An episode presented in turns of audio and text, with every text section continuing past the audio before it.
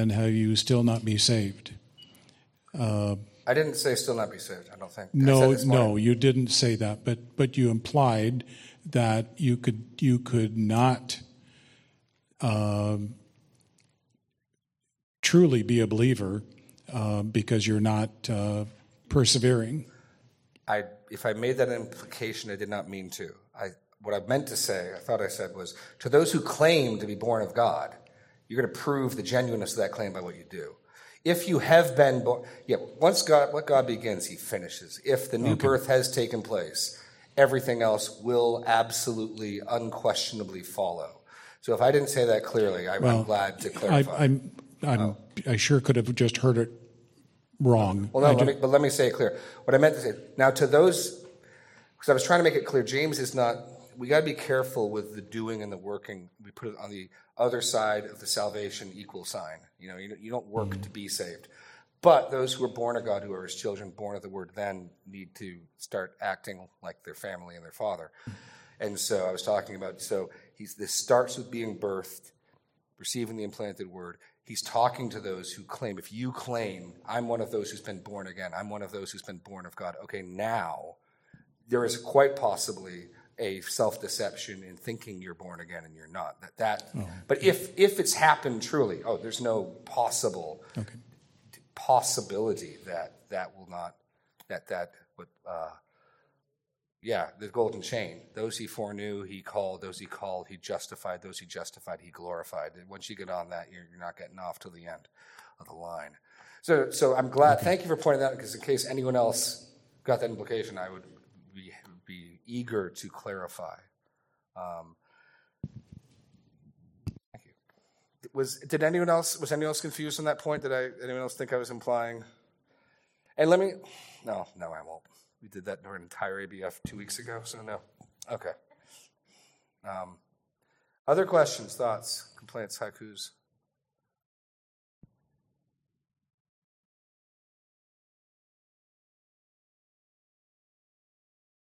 Oh, he missed. Don missed a blank. Two B one.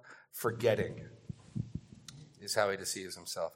And the point I'm trying to make there is that some of our rebellion is very active and overt. You know, it's like the child who looks up at their parent and says, "No, I want," you know, like, like my child when I put him in the crib and. I am the Lord God, and I have a wonderful plan for your life. Get me out of here. You know, that's my kid in the crib, right? Um, Oh, no doubt. No, no doubt. If they could, if these kids could strike me down, they would. There's no question. They're only cute because they're impotent and powerless. You know, no, you, don't think that a kid would strike you dead where you stand if they could. No, um, they, I have no doubt my twins would. Um, yeah, they'd be they'd be feel bad about it 20 seconds later, but oh, absolutely. Um, there's some of that rebellion, but this self-deception is much more subtle. It's just I'm just going to think about something else, and oops, I forgot. And so the way the self-deception happens is simply by forgetting. It's it's not. It doesn't. It doesn't have to involve an overt decision. I'm going to disobey God. You know, um, it's just going to be this subtle sort of forgetting. We may even tell ourselves, I, I need to think about that. I need to think about that. I don't want to make a rash decision right now. I need to probably need to think about that. Uh, micro, microphone. Oh no, exactly. Oh, exactly. Oh, I'm not saying it's not the outworking of an unbelieving, disobedient heart. The Old Testament distinguishes between high-handed sins and low-handed sins, and I'm saying the, the high-handed would be the person who's, and in the sense, there's more honesty, willing to look at God and say, "No, I don't want to do that. I'll do my own thing and perish. Thank you very much." Like, okay.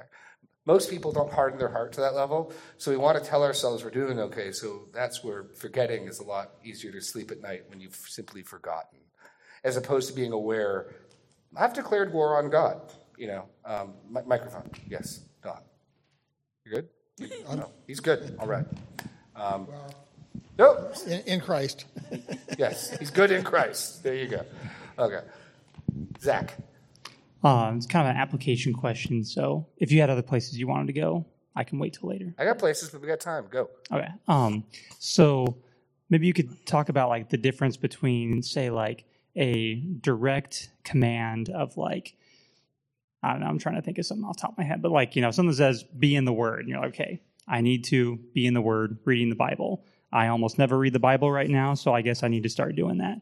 Versus something that's a little bit more ambiguous, like be generous. And you're like, Sure. huh, I should be more generous. And then maybe a couple ideas come into your head of like, maybe I should give a little bit more money to the church, or maybe I should give money to something else, or my time. And so there's like kind of a difference between direct versus Yeah. something else. And so like thinking about the other, that's what I'm getting at is like, is it okay to like think about the other thing and you're not like just trying to avoid it, but you are trying to think through what really should I be doing?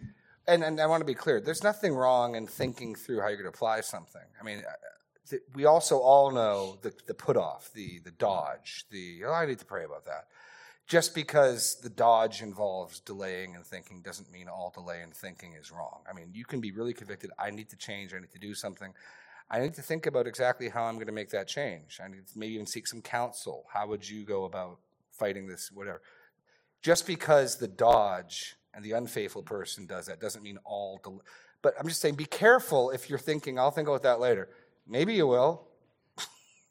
so James 4 17 um, gives an important principle. So whoever knows the right thing to do and fails to do it for him it is sin.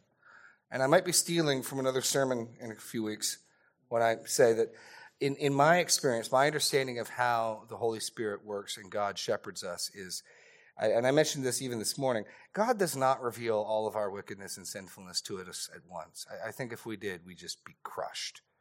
Um, he rather, in my experience, will, through his Spirit, testifying to his word, show me, convict me of areas in my life that I'm, I need to change either grow in areas that I'm not doing as much as I ought. Some of it's like you're sort of doing this, but you need to really do this. And others like stop doing this. So there's sins of omission and commission, not doing the good I should do, doing wickedly that I should not do. Right, uh, and the Spirit will convict me of that. When that's happened, James says, "Now you know the good thing you should do to not do it. It's sin." And so, yeah, some of it is abstract, like where do you give, but how much? Um, I, I, don't think we're under a law of tithing because we're not national Israel. Well, the New Testament has principles of doing it joyfully and, and doing it not begrudgingly, but like, what? And making plans for giving. But I don't know how much. But if I'm convicted that I'm not giving enough, if the Spirit's shown that to me, if I'm reading, I'm like, oh, I'm, I'm kind of really being miserly. Well, then, yeah, I need to round that. In fact, probably the biggest advice piece of advice I'd give is this um, and I get this a lot from even from counseling training, is plans never usually happen unless they're very concrete. The more abstract, the less likely you are to do it. So I use this example. You know, if the Lord convicts me, I need to be more helpful to my wife. That's great. I can say, okay, I'm going to be more of a help to Serena. That is so vague. How do you verify if I've done that? Say I even share that with you. Like, hey, Zach, would you pray for me that today I today I got really convicted. I need to be more helpful around the house to Serena. Would you pray for me? How do how do you test that. Now, if I yeah. say, let's, let's zero it in, I need to be more helpful with Serena when it comes to table chores after meals. Okay, that's getting a little better. I need to be more helpful to Serena, really making, taking direction of the children and whether or not they're doing their chores, not letting that off task. Well, that's actually something you could measure. You could actually mm-hmm. say to me next week, hey, you told me about how you were going to try to take direction of the children. They'd been getting off task and keeping them on task. How'd that go? I could actually answer that one, right? If you just mm-hmm. Have you been more helpful to your wife? I guess. You're like, um, I, th- I think so. Pretty sure. Yeah, you know, did something feel, that qualifies like for I that, have. right? So now that's where maybe that's where maybe you need to think because I mean it could be valid. I get convicted and be more helpful. I go talk to my wife. Hey, where would it be most useful if I was more helpful? So it's not to say that you have to know then and there exactly what you're going to do. But I, I, would say you want to then and there decide what your first step is. The first step, I mean, I'm going to go talk to Serena. I need to go talk to her and find out what would be helpful to her. And so it might, I might not have a concrete plan of action, you know, for a day because say I'm going to talk to her tomorrow about it, you know, because we're busy today or something. She wants to. She, she doesn't want to. Right. Um, so, so, but the, the, I think the real decision point in our hearts is when we're exposed to something. Are we going to actually act on it? Do we intend to actually do something? And, you'll find out by what you do. I mean, there have been sadly times in my life where I've been convicted. I've said, I'm going to do something. And then I just forgot. I guess I didn't. I mean, I, I'll say this I don't even know if I've repented till I start changing my behavior. Until I actually do something, I don't really know what I believe. I don't really know what I think. I've had times where I've just sworn to myself, I'm going to change this, and no, it's, it's, yes, Lord, it's the fifth time you've shown that to me. And then nothing happens. And the danger is I will, I will salve my conscience by remembering how convicted I was, as if that means something apart from action. It doesn't. And so you'd be like, nope, that didn't stick. you know, um, I, I, had a dean at, at, when I was at Word of Life who, um, who said, if I had a dime for every time a kid has been caught doing something and cried and wept and he's so sorry and he went right back to it, I could buy a Coke. And if I had a dime for every time a kid got caught and he's like, yep, you're right, and he changed, I could buy a Coke. Great emotion can accompany grief and repentance. And sometimes people are like, no, okay. I mean, James will talk about weeping and wailing. It's, I mean, it's not that strong emotion um, is a sign of false con- repentance, but it also can be alligator tears. And the point is, because of our ability to self deceive, I don't even know if you can tell until you actually start to act differently, right? Um, so that's that's sort of the key point. So what I try to remind myself when I get convicted is I haven't actually changed. Nothing's changed till I actually change. So act upon it, work, strike while the iron's hot. In other words, um, that's at least been my experience. Don would like the microphone here, unless we got someone else in. Oh, he's got the microphone. Don, take it away. Just I, I think we often have the idea that belief is what we do from the ears up, but the, biblically, it's what we do from the ears down. Mm. Yeah, amen. Amen. I mean, you find out what you believe by what you do, really. I mean, I mean, I can think I believe things, and then I'll find out, no, I guess I really worship money. Who knew? you know, like, no, I can tell my, I mean, that's exactly what James is going to be dealing with in chapter 2 know, you believe God is one. Great. Demons believe. Okay. You know, um, and so our, our actions always connect with what we're believing in the moment. And then what's tough for us is we're people who believe lies, and then we confess and believe the truth, and then we believe a lie. I mean, so our thinking is constantly like moving, double double minded to varying exactly to varying degrees. And so it's not as simple as, well, do you love Jesus? At times, and at other times, it's clear I don't. Those two hours over there where I was being a jerk and not obeying his commands, I wasn't loving Jesus. You know? Um, and so it's, it's not as, we want it to be binary. We want it to be as simple as I love Jesus. Like I do when I'm trying to please him. I love something else when I'm not. Right? I mean, so in my heart, different things can take ascendancy on the throne of my heart. And I'm sort of constantly kicking off the old man out of the throne and try, okay, no, get out of there. You got deposed. Stop it. You know. But the old me likes to still run around like a dictator and call the shots. Greg's wants to say something. He's got them. Oh, Scott. Then Greg. Okay. Yes. Al. The elders are weighing just, in. Just to go to the other side a little bit, where it's it's really clear cut. Oh. I've been listening and reading through uh, a couple of different books, but one of them was Jonah. And you look at Jonah, mean, God clearly gives him a command, yeah. a, a, very definite command. And what's Jonah say? He's like, no, I don't want to do that. In fact, I'm not going to do that, and I'm going somewhere else. And um, but anyway, there's so many ways you can go with that. But obviously, God's grace to Jonah um, through that story, through that narrative, um, I mean, is just amazing. Um, and and and Jonah had no uh, compassion whatsoever for those, you know, ungodly people that he actually wanted destroyed. Yeah. Um, and God still uh, had mercy and grace uh, for him. And anyway, just yeah. there's so many so many facets to that story that you can apply to your own life, but uh, it also can uh, you can go the other way with that too and think, well, I'm never that bad, so you know, um, I would never do that. Well, yeah, we probably would. But uh, anyway, that's it. The, the only difference I'd say is I don't know if Jonah is self deceived. I think Jonah is pretty clear he's a rebel and he knows it. Um, and no, and there are times where we just know we've gone off the reservation. You know, I, I suspect most, you know, professing Christians who have extramarital affairs and stuff. I mean, even though then the, the ability for self deception is amazing, but I'd like to think many or most of those people know. No, I'm completely out of bounds here. I'm completely, I'm completely in defiance to God. Um, maybe not, but Jonah, I think, certainly knows because when the when the boat's rocking, the sailors get off. It was like, oh no, no, I'm, I'm, it's me. I'm running from my God. My bad, guys. Throw me over. Uh, I think Jonah's right. Right. Right. Greg. Well, I was just going to say sometimes we deceive ourselves uh, by thinking, well, I'm, I'm, I'm dealing with this uh, new revelation that I've been failing at. And getting back to your, you know, not to use you as the example, but if you don't involve Serena in helping you, then you're not really serious about it. I mean, if you're saying, I, I want to help her, but I'm not going to tell her I want to help her, then then you're just yeah. More than words. Yeah, yeah. yeah.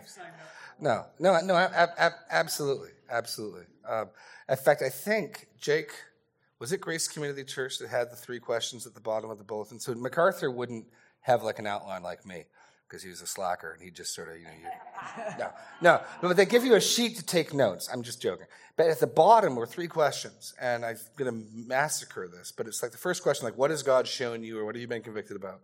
What what it, what action needs to happen in response? And then I loved the third one. What is the first step of that action? Pressing through to okay, you need to work on this big comprehensive thing. I need to read my Bible more. Okay, what's what's the first step that's going to be like? You know?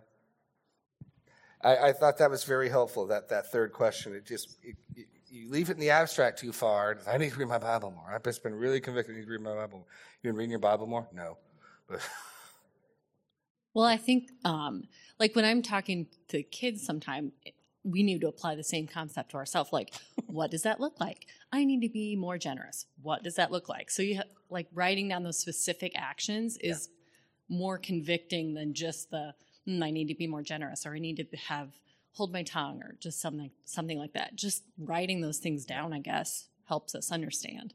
Well, if, if you think of the fact that in all of us is the desi- is the potential for self deception, having non quantifiable, non measurable goals is an easy way to deceive yourself. It's a lot harder to deceive yourself if you make a real plan of action and fail at it. To tell yourself, no, I did it. And even if your plan's terrible, you can make a new one. You know what I mean? Like I decided I want to help Serena, so I'm going to go. Yeah, I don't know, do something stupid. I mean, I mean well, I'm trying to help her. It actually gets in the way. I mean, no husband's ever done that before, but. Anyway, um, but but you, you know what I'm talking about, like where someone's trying to be helpful, but at least you did something. You you tried something. So maybe you say, I'm going to get up in the morning and read my Bible at six. I'm not a morning person. I wouldn't get much out of it. So if that was my plan, I would need to change it or get up at four so I'd be ready to read by six, you know, type of thing. No, but but you're at least doing something that's measurable, and so to guard against that potential of self-deception, and to, it's much easier to pray for other people, and it's much easier to encourage other people when we actually get quantifiable and specific. And it's just so hard when things are these left vague, sort of general. I sort of need to grow in being more outgoing what on earth is that? How do you know if that's happening? I'm going to try to meet one new person at church every Sunday. There, there's something. How'd that go? Did you meet someone new? I mean, I mean, and if you need tips or thoughts on how could I actually apply this, go talk to people. You know, like Don, Don. Oh, he's coming from behind. Don, coming from behind. Oh, then then uh, Wanda's actually first. Then Don, you're up next. Wanda.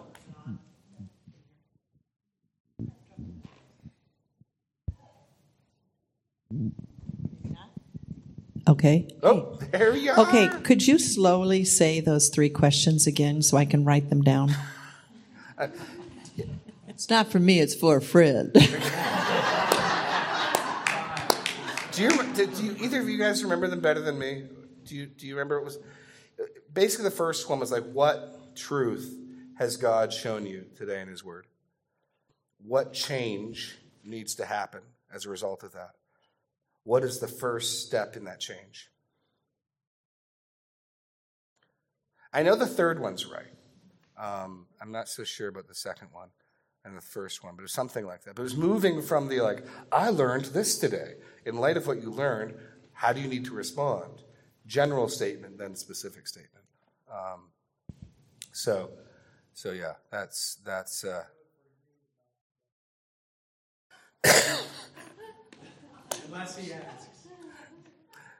Don, Google SMART goals. smart. Goals. Oh, Google smart. It- It's goals. a it, SMART is an acronym. Oh, okay. So Google SMART goals. Yeah. Yeah. No, and this and it's these are things that are important because even as you try to do things, as you see little micro changes happening, you get encouraged. I mean, you, anyone who's lost weight knows you just lose a pound or two, and you're like, woohoo, you know, um, and that that encourages you to be more just keep going. As long as you leave things sort of abstract, it's very easy to deceive yourself. It's very hard for the rest of the body to encourage and to exhort or cheer you on because you just sort of vaguely need to grow in whatever it is. Um, and and so one of the, one of the things that we need to do is to uh, to get specific and concrete. Um, James will tell us to confess our sins to each other in chapter five. Um, we're working up to that. Let me, let me make one other point that didn't come out in the sermon as much. Um, let me read to you my o- overly. When I translate, I do ridiculously over the top wooden translations because I got really good English translations. So I like to bring out, so I get these ridiculous translations. But let me read to you um, part of it here. Okay. I didn't even mention this. Doers isn't actually a good, well, doers works, but it's actually craftsmen or workers. Um, in fact, in Greek thought, normally a, uh, a craftsman of words is a poet. And in Acts 17, that's exactly what it means. Um, but the verbal picture, doer, is completely accurate. It's the idea of someone who's a worker of, you can be a worker of metal or wood or whatever. Here, you're a worker of the word. You're a craftsman of the word. What does that mean? You're, you're working in keeping with, you, you work out the word but it's a much more robust concept and it also allows room for i'm getting better as a craftsman so you know i made this paper mache thing and it's kind of ugly but hey it's the best one yet. But you're still growing as a worker of the word. It's, it's not absolutely binary. Like did you perfectly do it?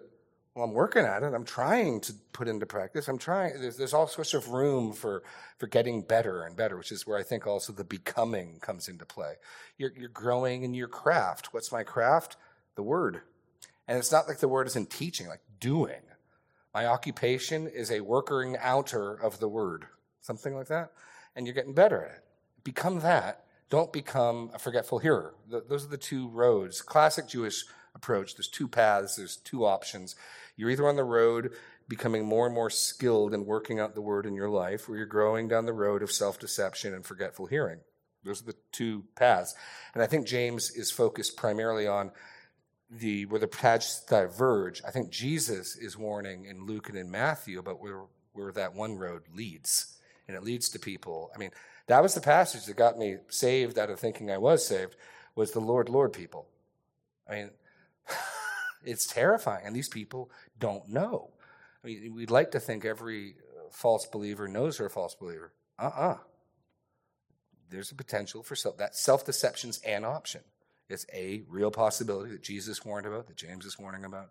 And so um, when we separate belief from action, we create a wiggle room where we can kid ourselves into thinking we believe all sorts of wonderful things, and we don't.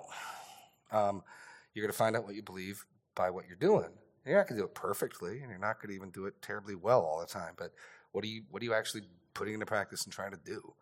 Um, so back back to so that's the your craftsmen or workers of the word.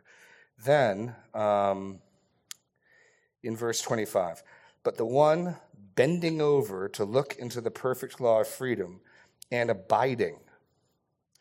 And the question is, what does it mean to abide?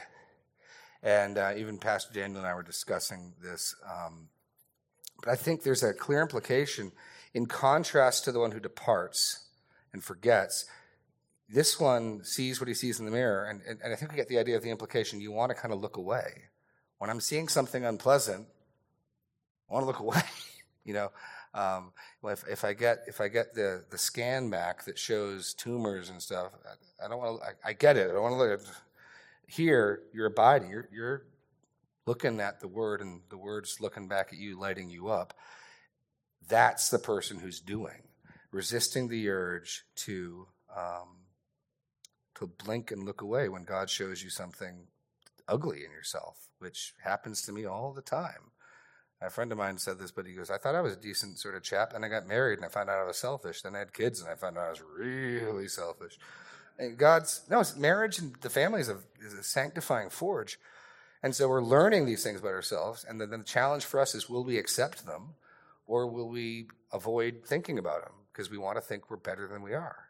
We want to think we're doing better than we are. We want to think we're more mature. So the, the self deception here could be in a range from you think you're more mature than you are, you think you're more faithful and more of a, of a committed follower of Christ than you are, all the way over to the full orbed telos of this position, which is you're saying, Lord, Lord, on the day of judgment, and Jesus is saying, Get away from me.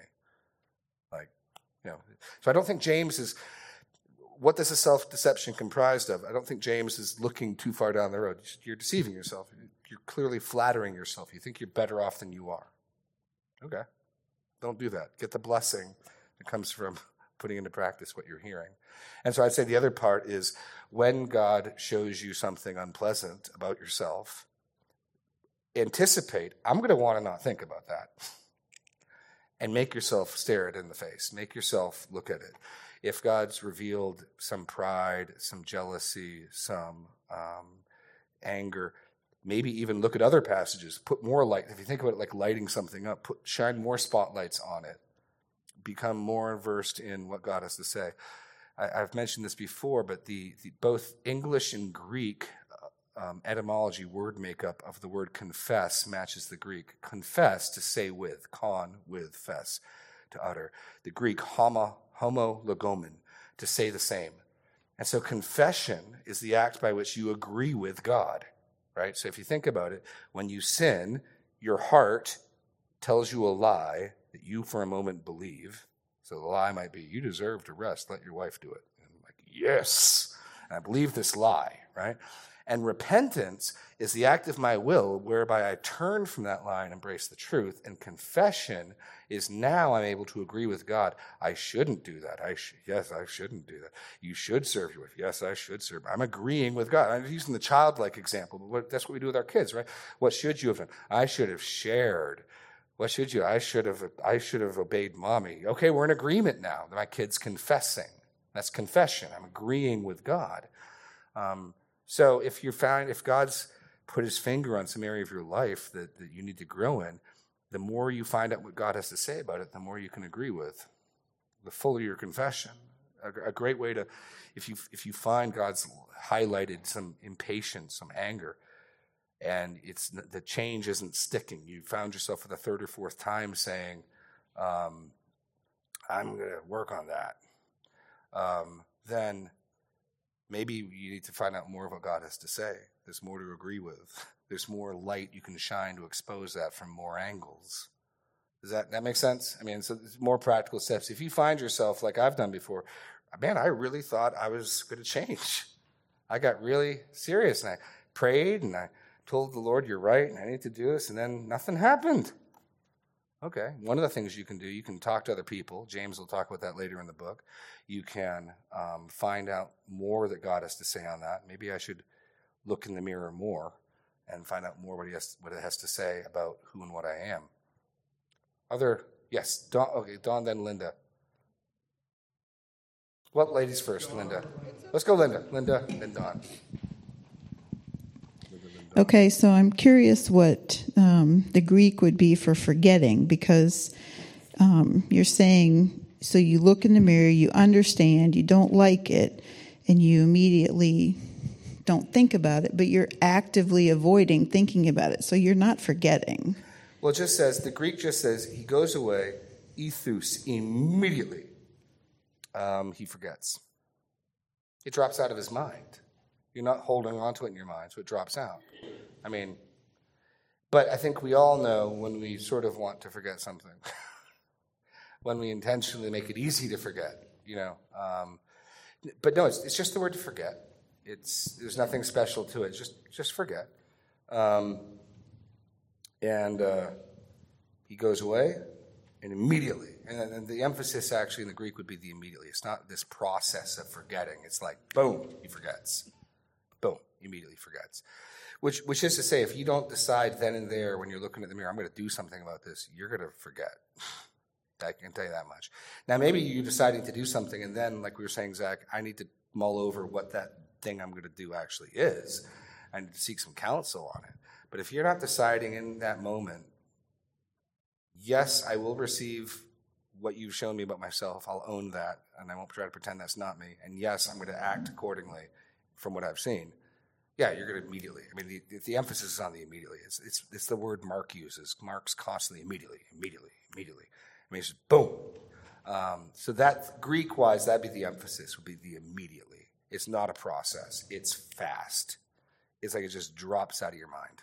Um, the equivalent would be Jesus' parable of the sower, the seed that falls on a hard path. The birds come and take it away. It's gone. Whew.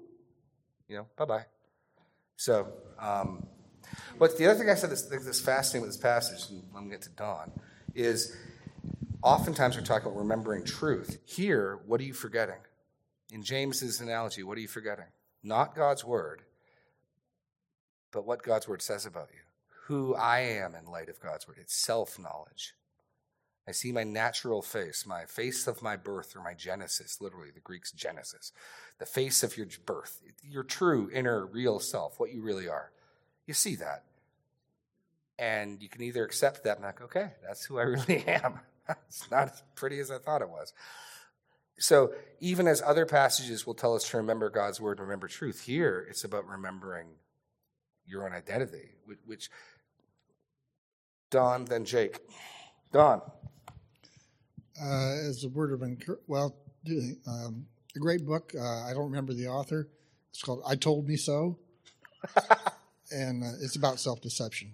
Good book. Um, but as some encouragement, James calls it the law of liberty, Yeah. which kind of seems those words kind of seem in opposition to one Yeah. another, but the law, God, the law that God gave was a reflection of His character, and who is more free than God?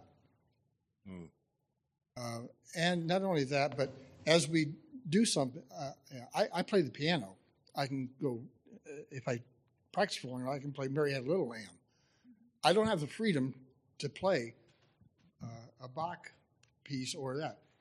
That takes work, and I haven't invested in. I haven't done the work. But if I could, I would, would have the freedom, the joy of, of. I love to listen to Bach, but I can't play it. Right. Well, what I think even tied in with the blessing, I mean, what, you know, in pastoral counseling, people, it's hard, I'm weak. Will you endeavor to try? Because the blessing comes in the doing. God's going to meet you and give you strength and enable you and work with you and bless you. As you say, I'll, I'll try to do it. I mean, it, that's, I mean, as a parent, right? That's what I'm looking for in my kids. Uh, give them something that seems daunting and hard. If dad, you want me to do it, I'll, I'll, I'll try. Right? I mean, that's that's what God. That's our response. I mean, we, we need to try and be willing to actually try, and not be like, "Oh, I tried. That was hard." But I mean, it's he he works in us to willing to do. The blessing comes in the doing, and and so as a word of encouragement, there. I've said this before, um, but the hardest time is deciding to do something. I'll be sitting. I probably should go do this thing or do that thing or call this person or help my wife clean the kitchen. The hardest moment is the two seconds before I actually get up and do it. As, this, as I'm doing it, my attitude's changing. As I'm doing it, I'm taking more joy in it, and I'm cleaning dishes. And like, why was I so not wanting to do this? Because the, the blessing comes in the doing. The hardest part is two seconds before you decide, which is why I was saying the most dangerous place is thinking about doing. Right? You know, um, yeah. That. Oh, Yeah, just um, sometimes we think that that the freedom uh, is the, the, the greatest good, Mm. but actually, the virtue is the, greatest freedom. Yeah.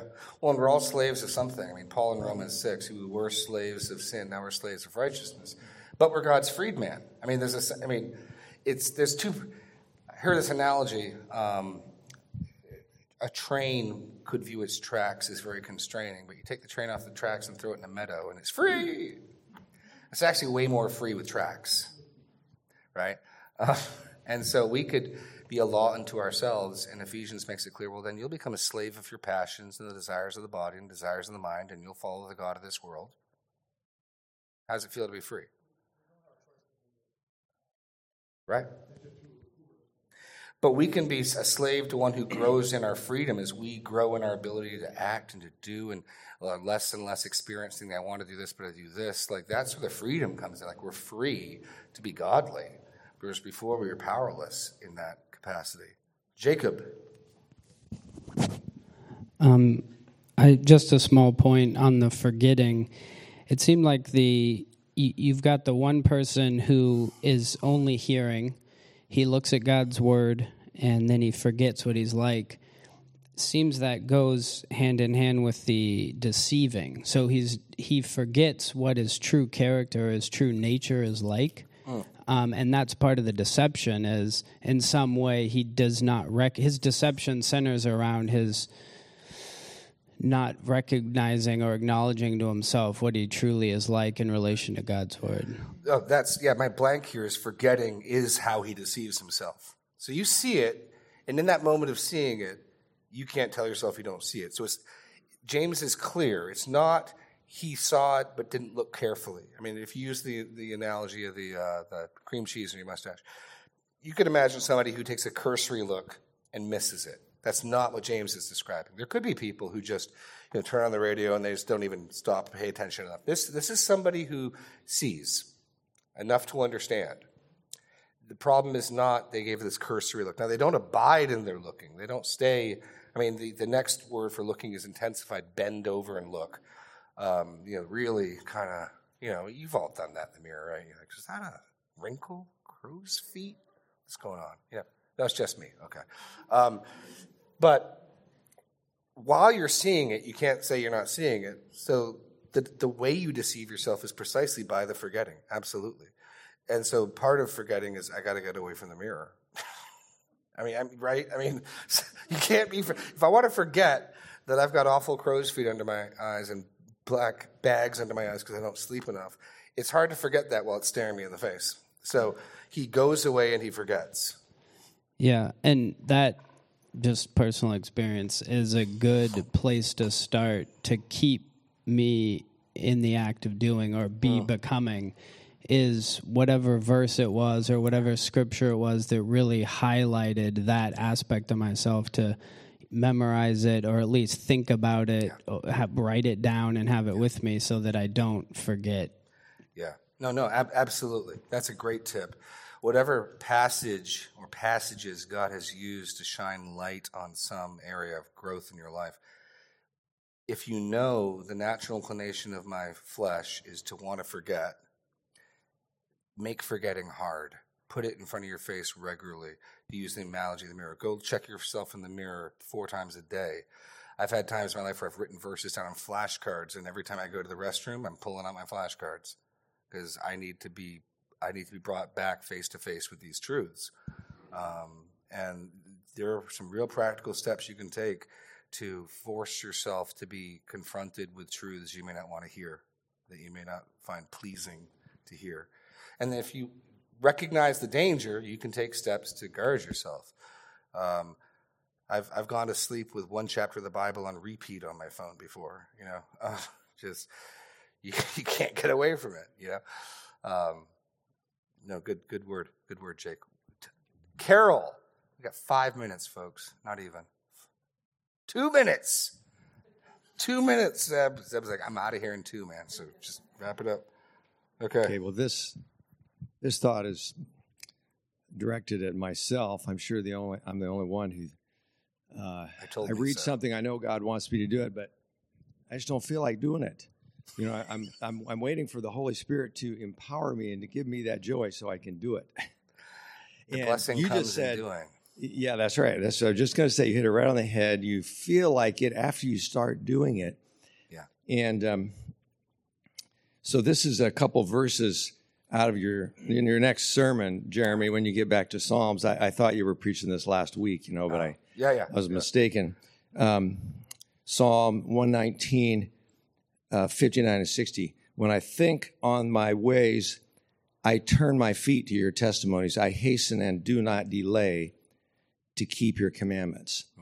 So it's the whole idea of if I don't feel like it, I need to start with obedience instead of pondering and looking at it in the mirror and thinking, well, what should I do about this? And and the next thing you know, you forgot about it, you didn't do anything. Uh, hasten and do not delay. Yeah, maybe if I pamper myself and flatter myself, then I'll feel like it. That's the plan. I need to go take it easy so I could feel like it. you know, watch a couple episodes of my favorite show, and just chill out, and then I'm sure I'll feel like being obedient. oh, Dave Christofferson. Bring us home, Dave. I just like to tell my wife I haven't left. I'm sitting in the back row testing out these headphones. Ooh. Okay, very good. And on that note, we will uh, call it a day. Thank you all. God willing, we'll see you next week. And um, be doers of the word.